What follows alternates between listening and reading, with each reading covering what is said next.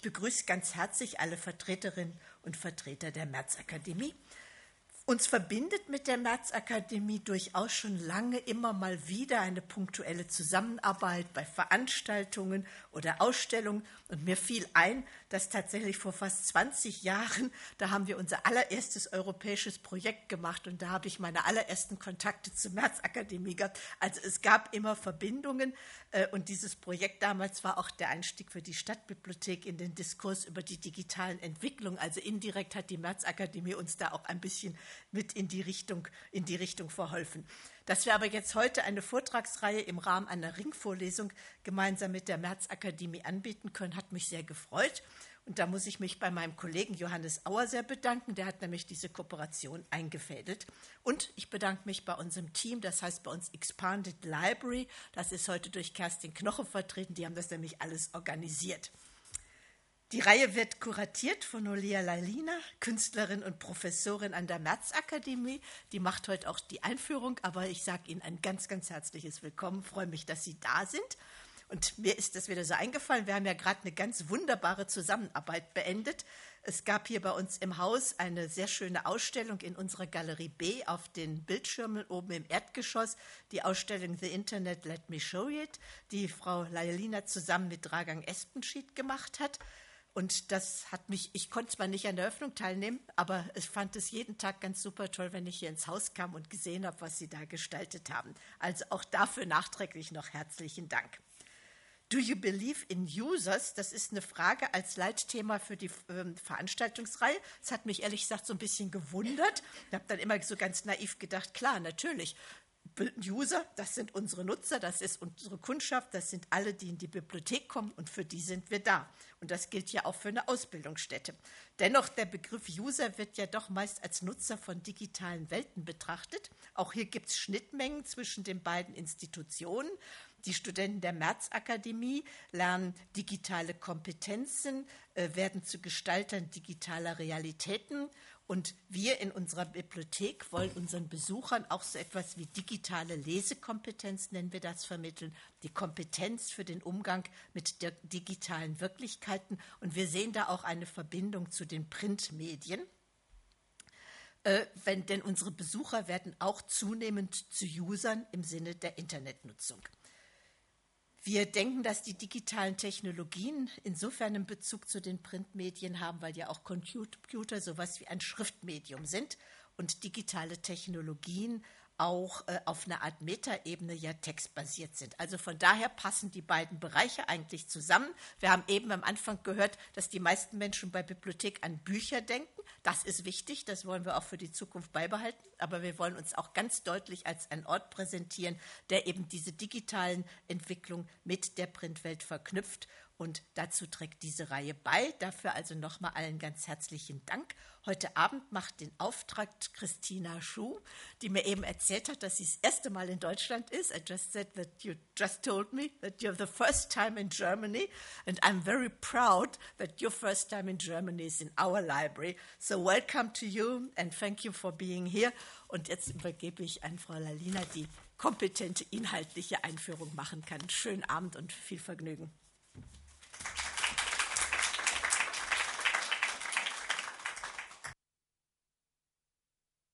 Ja, vielen Dank, das Frau Busmann so ein schönes Vorwort und vielen Dank für die Kooperation. Wir freuen uns wirklich sehr, wenn wir hier etwas machen dürfen und für in Zukunft auch hoffentlich ja, arbeiten wir weiter zusammen.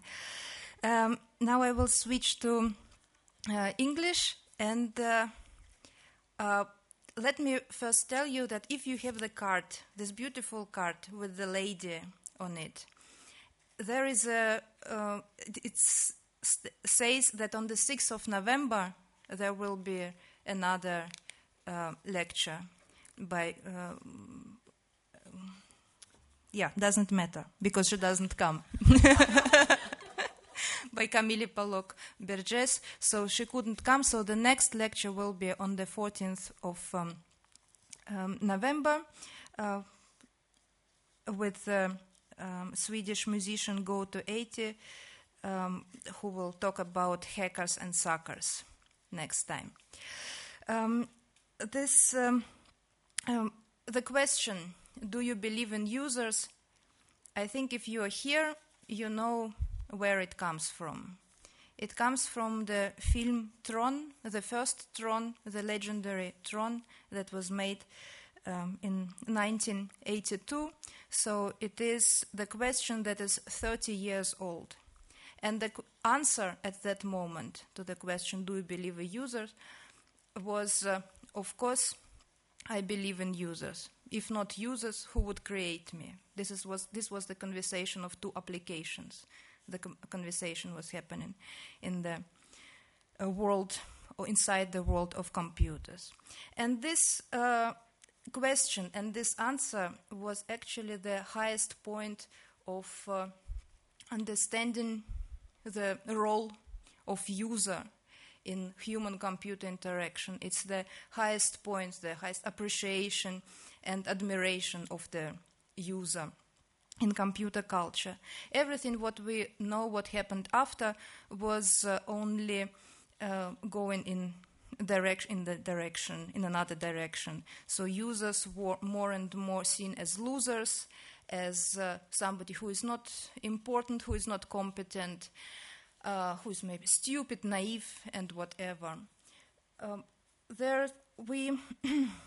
and it also, of course, affects the design of the interfaces, design of the digital world. Um, what we see now in the our in design business that there is in general a tendency to avoid this word user. The guru of user interface design, of user-centered design.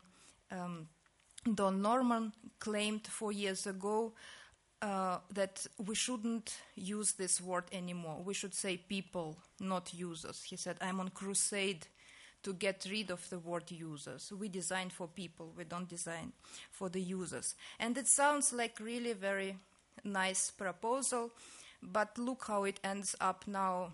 The founder of Twitter uh, picks it up, this uh, um, idea and uh, claims, yeah, let's let's not call them users, let's call them customers, and this is abso- absolutely um, uh, it's it's very honest statement and a very sad turn of all this uh, user people customers discourse.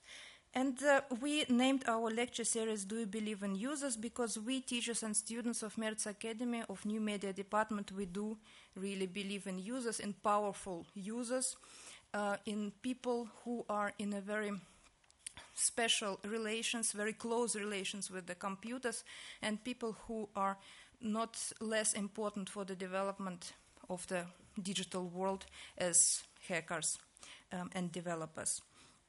And, and, we are especially happy that today uh, Christina Xu will give her talk because she also believes in users. Not only in users, she believes in, in, in power of users and even in power of users' error.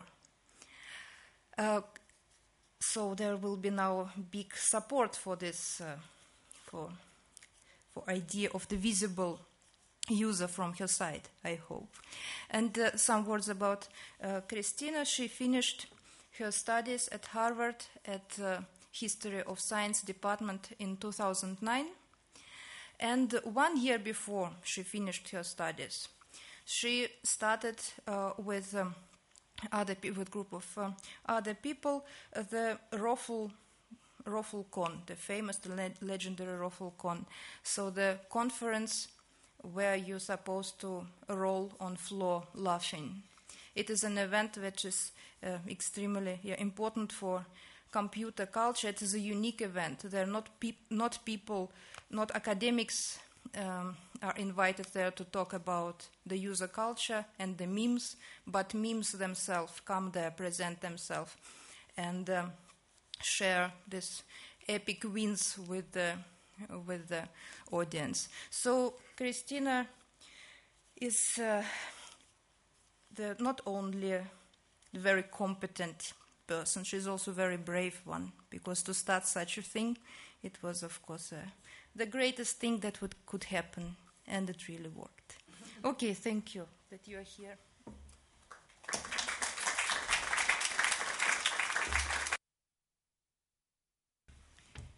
Good evening, everyone. Um, first off, I would like to apologize that this talk will not be in German. Unfortunately, the only German I remember from high school is Where is the library? And we're already here, so there's no need for that. Um, so, yeah, Olia brought me here um, to talk about how I ended up in a room with uh, the internet's most famous people. But before uh, we talk about that, I would like to um, take a long detour uh, about instant messaging because uh, when I was studying history of science, I actually did my undergraduate research on uh, the history of instant messaging.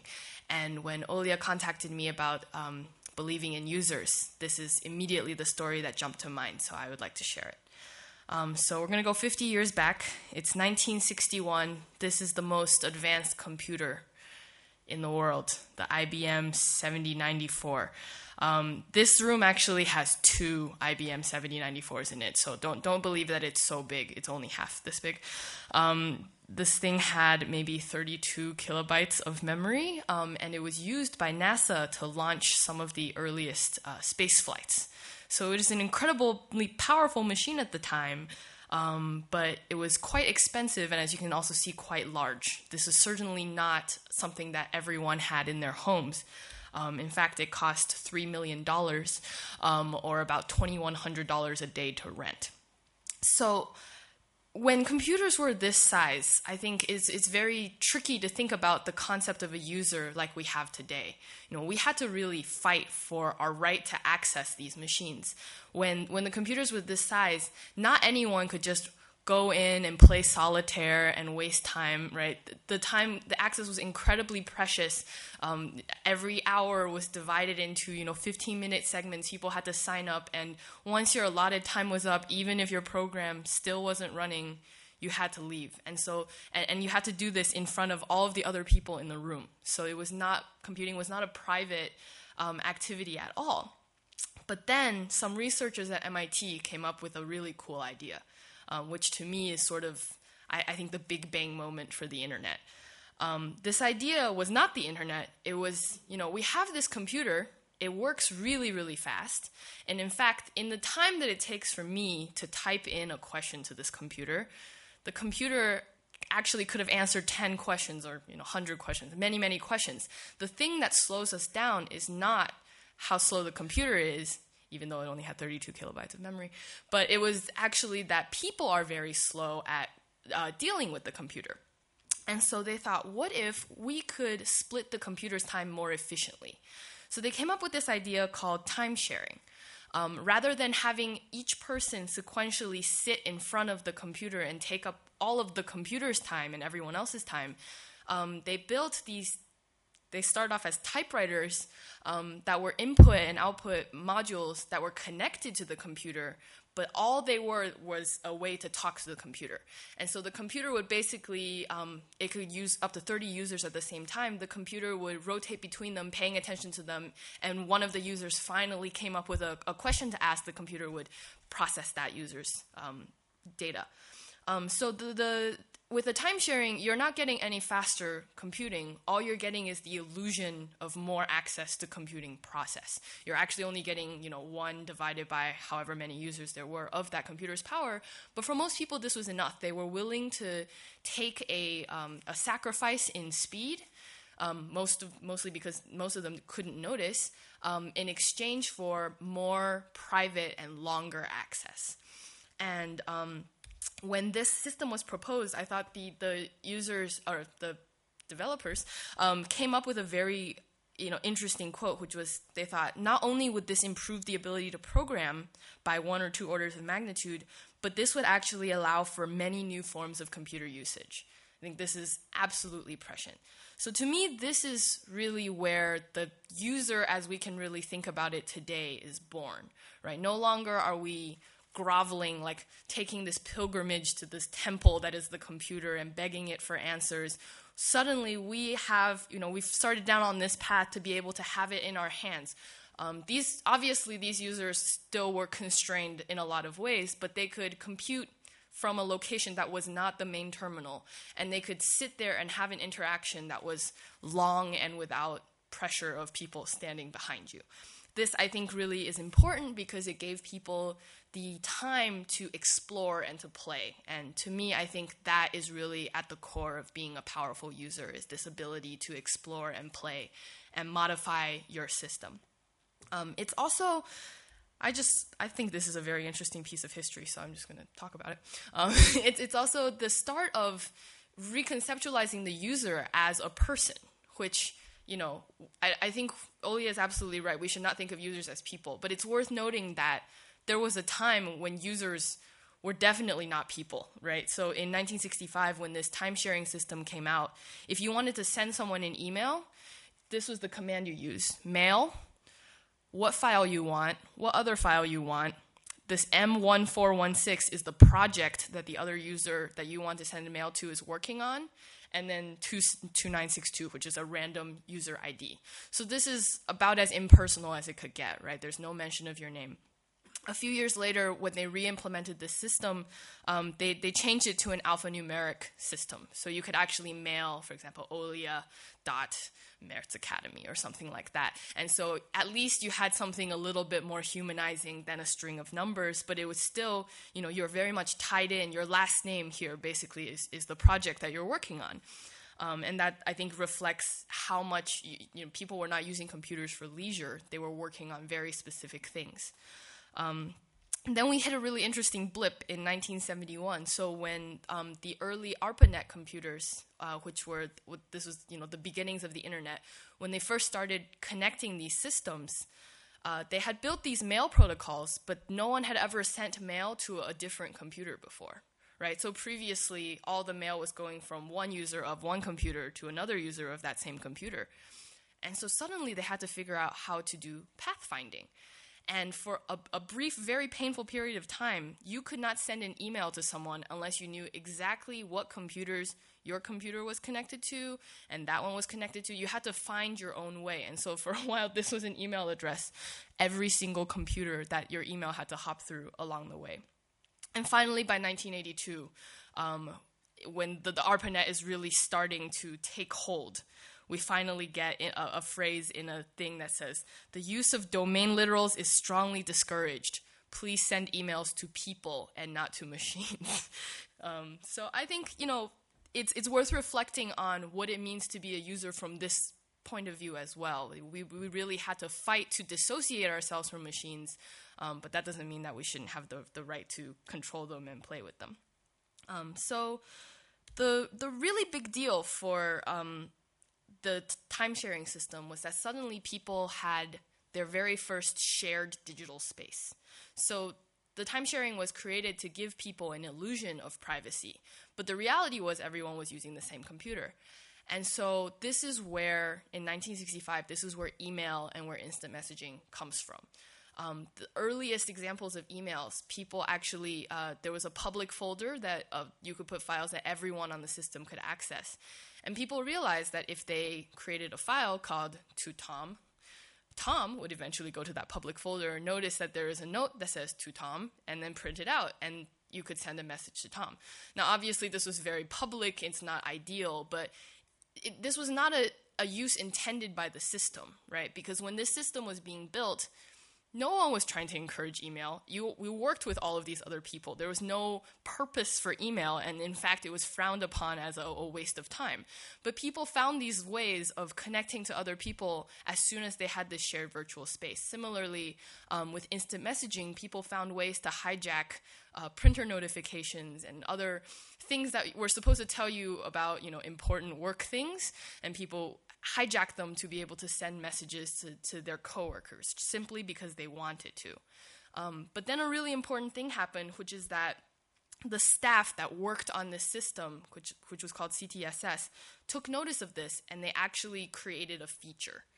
Um, I think this is this was a really important moment because if you think about it, you know, a computer can do a lot of things and you can combine all of those things in all different ways to, to get what you want to do. And some if you're very very smart you can figure out how to combine them uh, to be able to send a message to someone. But it's not easy right? So maybe we can think of computer utilities as a pile of kittens. You can kind of collect them but it's very unwieldy it's difficult and it takes a certain amount of talent and, and patience.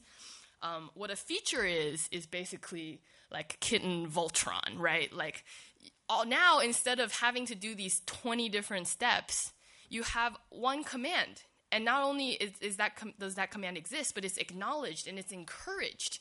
So now communication is a feature of the system and not just something that you can do if you happen to find the right way. And I, I think this is important in this story about users because it complicates this idea that we have about the relationship between the developer and the user.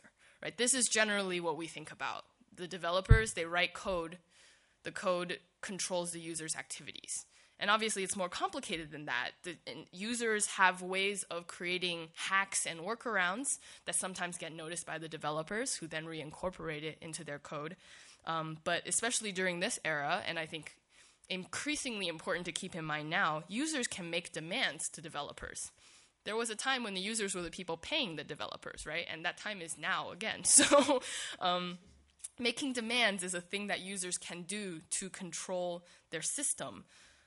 Um, so I guess the point of this whole story was that without user error, without users doing things that they weren't supposed to be doing, we wouldn't have a lot of the most basic tools that make the internet Uh, the magical place that it is today.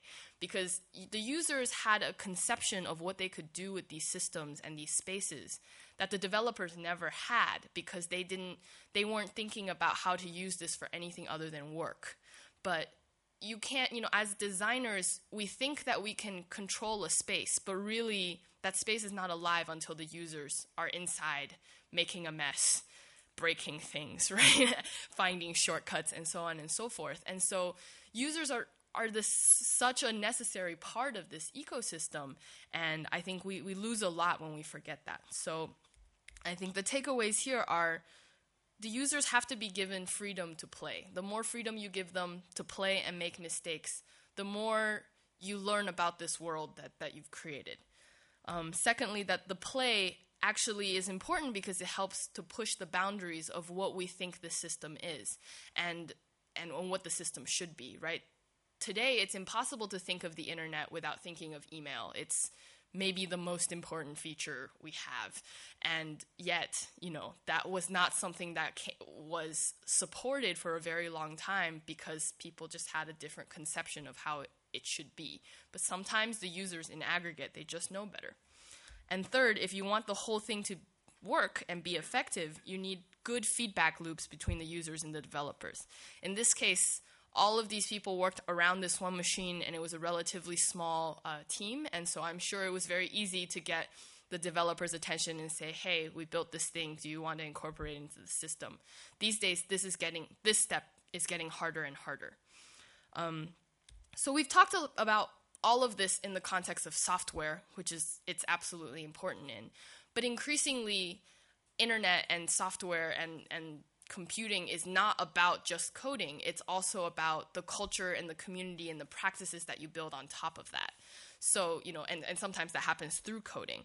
And for these things, all of this is true as well. So Olia brought up the example of Twitter earlier, and I, I think this is a very interesting example. The hashtag in Twitter, right, this thing that is now a core feature set, was actually created by this guy, Chris Messina, who's not a Twitter employee he took the IRC convention of creating hashtags to, to mark a topic. And this is actually the first post that a hashtag is used in. Um, I took a screenshot today, so it's highlighted. But he just said, What if we just started doing this as a way to hack the Twitter search system so that we can see conversations that are happening around a topic? And this was in August uh, 2007. A few months later, there was a big uh, fire in San Diego, and one of his friends remembered this idea and started doing that hashtag San Diego fire. Other people started using it. Two years later, it took two years, 2009, was when Twitter finally said, okay, this is now a feature, and, and made it so that you could click on these as links. But this, you know, this is just as important a part of Twitter's development as any piece of code. It's it's a cultural convention that makes Twitter usable today. I, I can't imagine Twitter without a hashtag um, or with at mentions, which actually came along in the same way. Um, so you have this sort of magical moment when all the users are, are like this school of fish.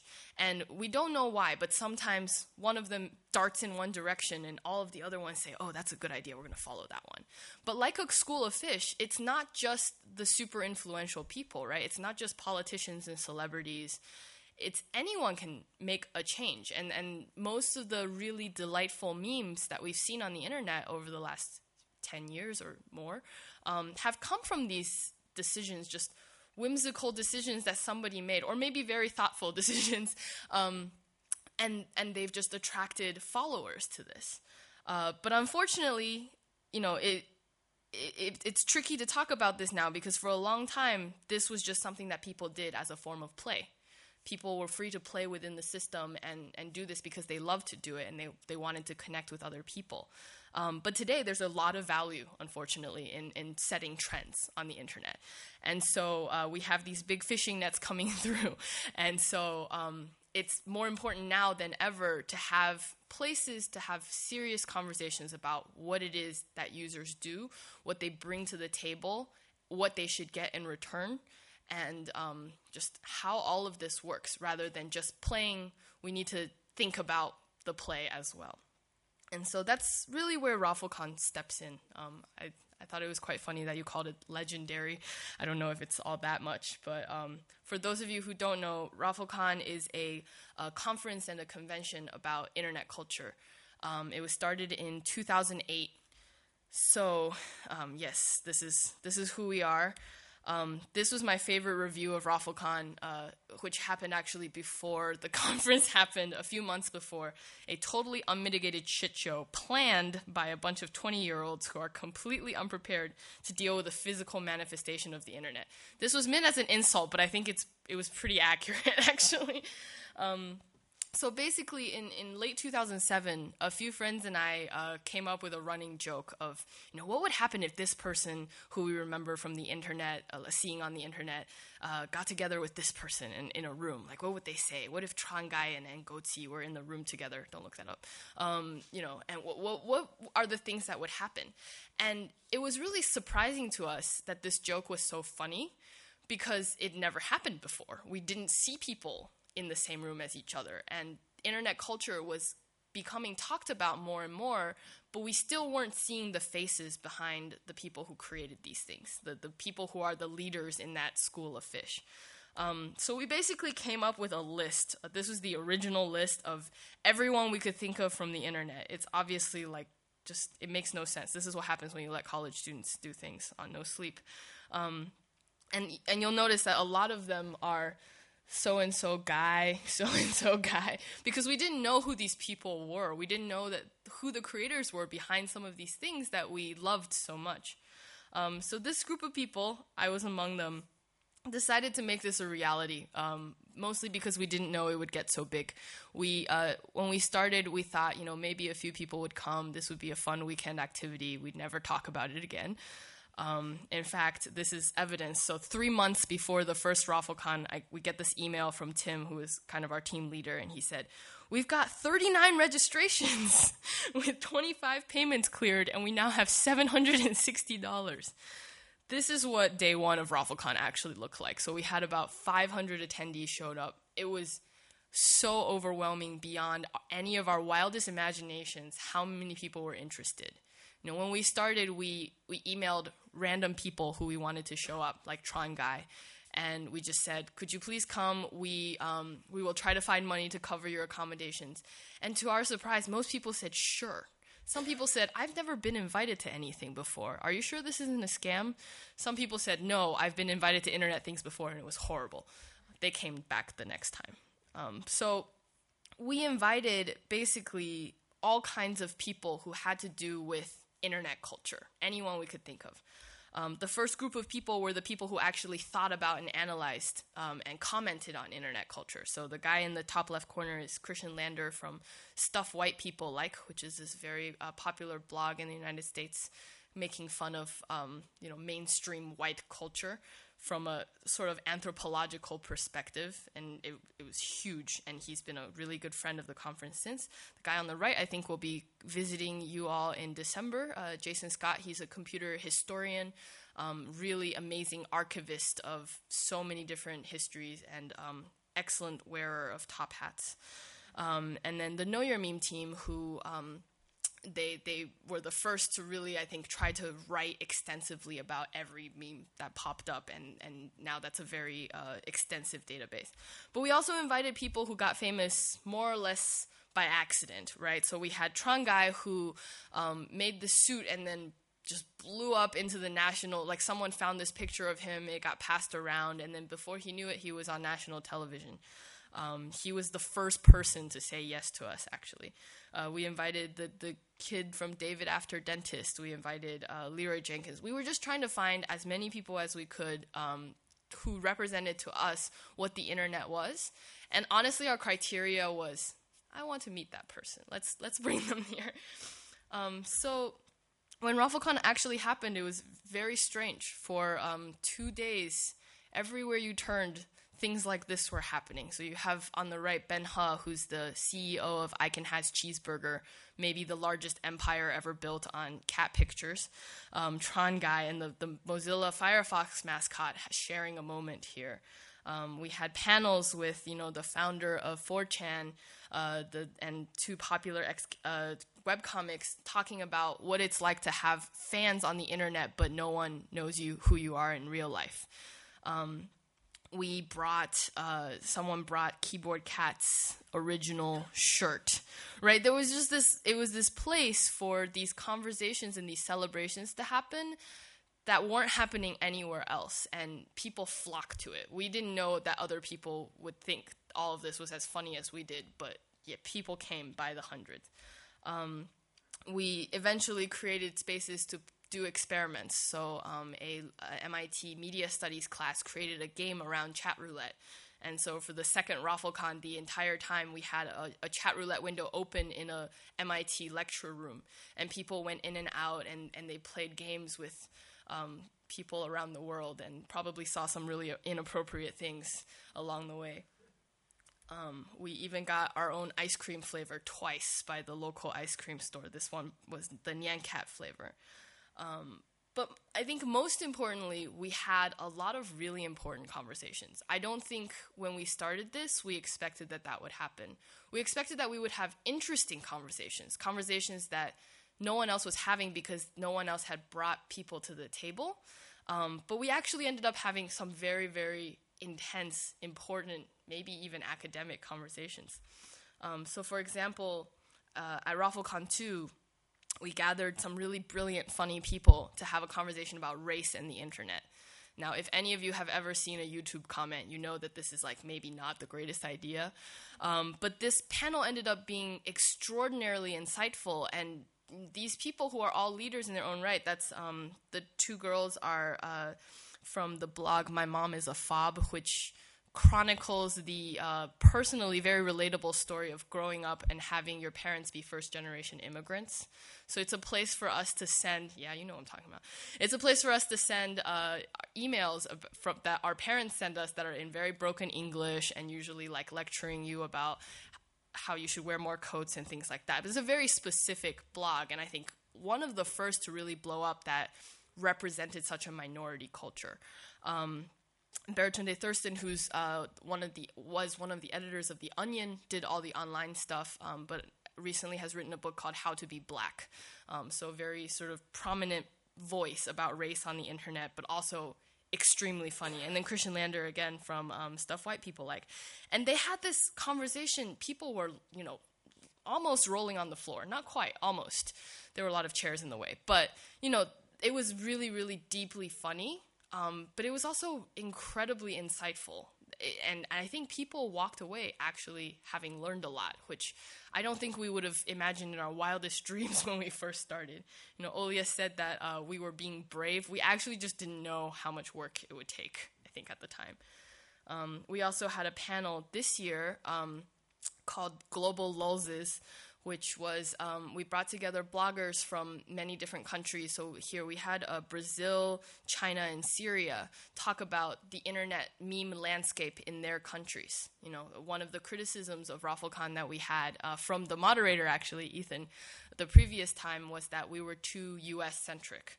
And we said, yes, you're absolutely right. So let's bring in more voices and, and talk about what it means to be a member of internet culture in a country versus in the world and who gets to decide, you know, what is or isn't a meme and, and so on and so forth. A lot of really interesting questions.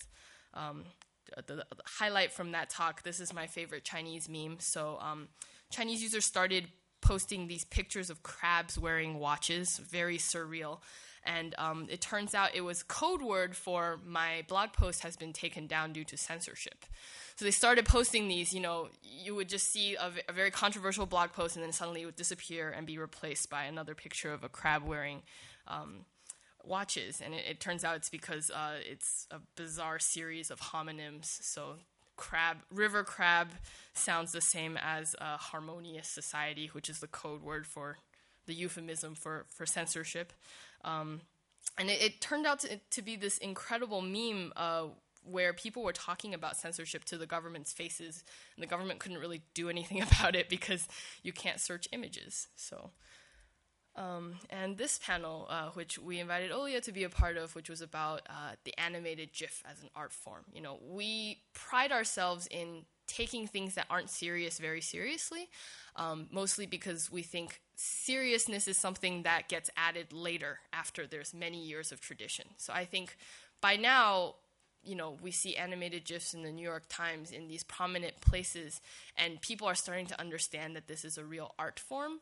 Um, but you know, years ago that wasn't the case. But at ROFLCon, we tried to sort of be a step ahead of everyone else. So basically, you know, you go to ROFLCon for laughs, and but you actually get smarter. And uh, I've almost never taken a picture with an internet celebrity, but that's the real life success kid who was there and and spoke some very insightful words on a panel.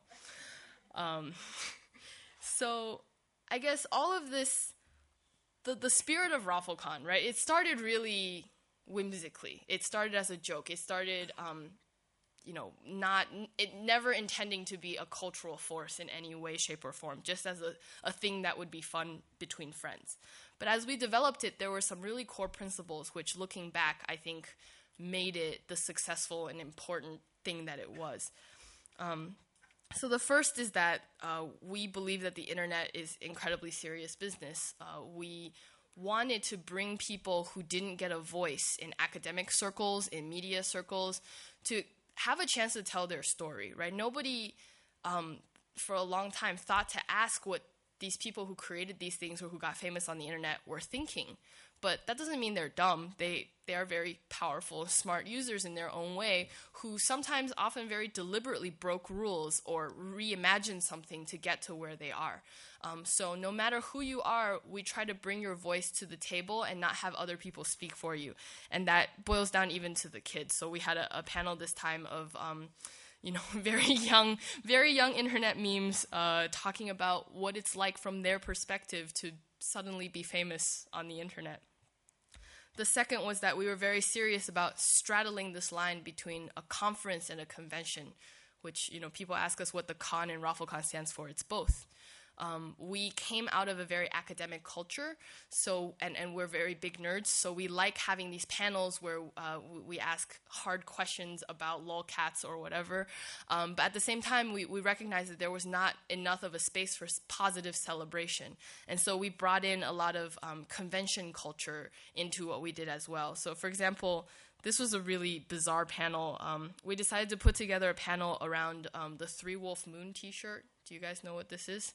This is a a t-shirt. It's just very corny. It has like a moon and then three different wolves to show off, you know, how badass you are.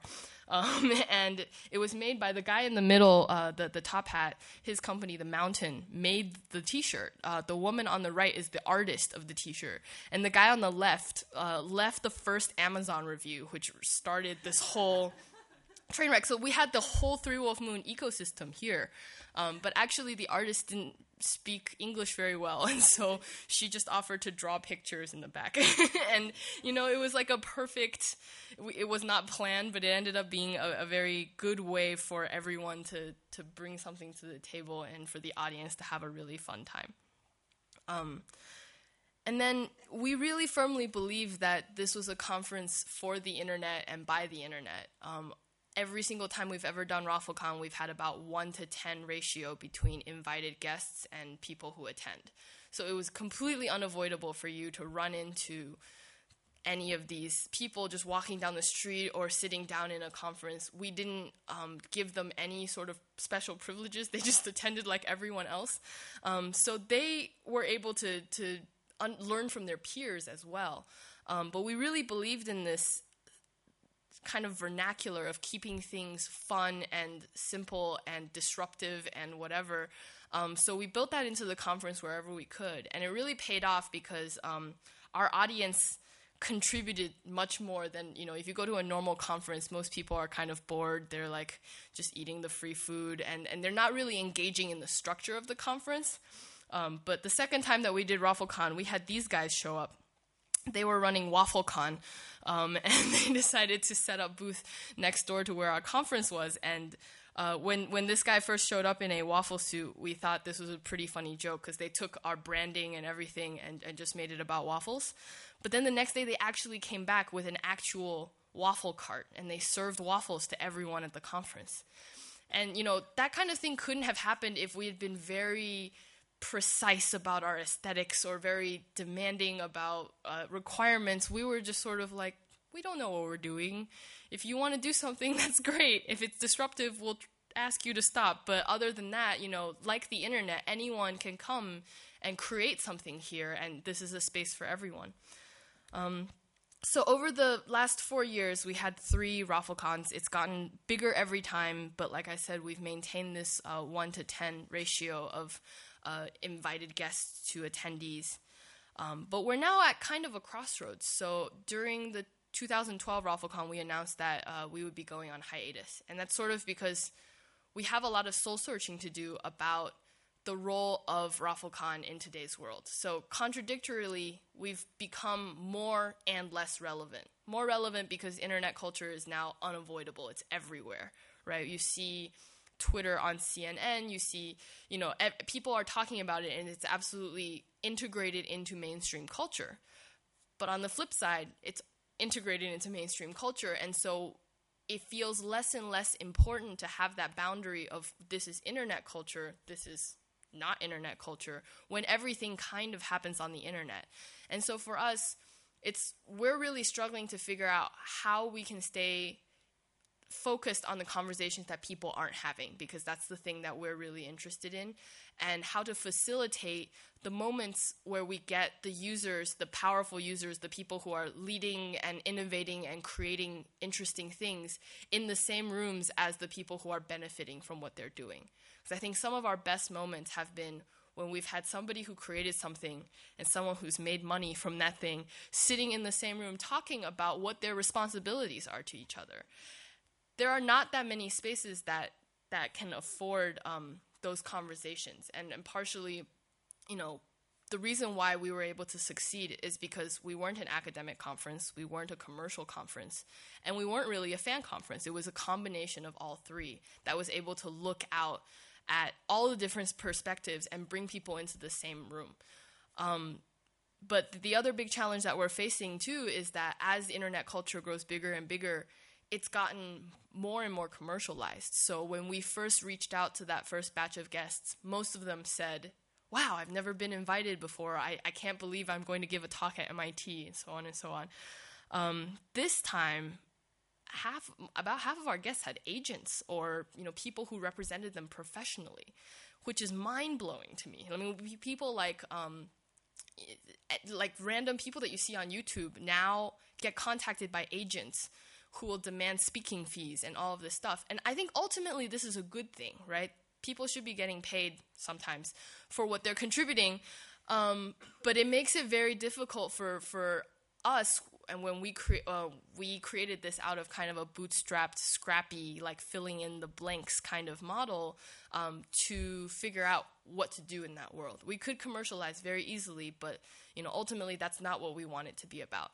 So our cop out solution is that we would really like, um, you know, more of these conversations that we have at ROFLCon to happen elsewhere. But they don't need to happen at ROFLCon, right? They, I think, if people just take the uh, philosophies that we created to heart, you know, you can have these interesting conversations elsewhere. Just as long as you invite the users, bring them to the table, and uh, respect them, basically. So that's the end of my talk.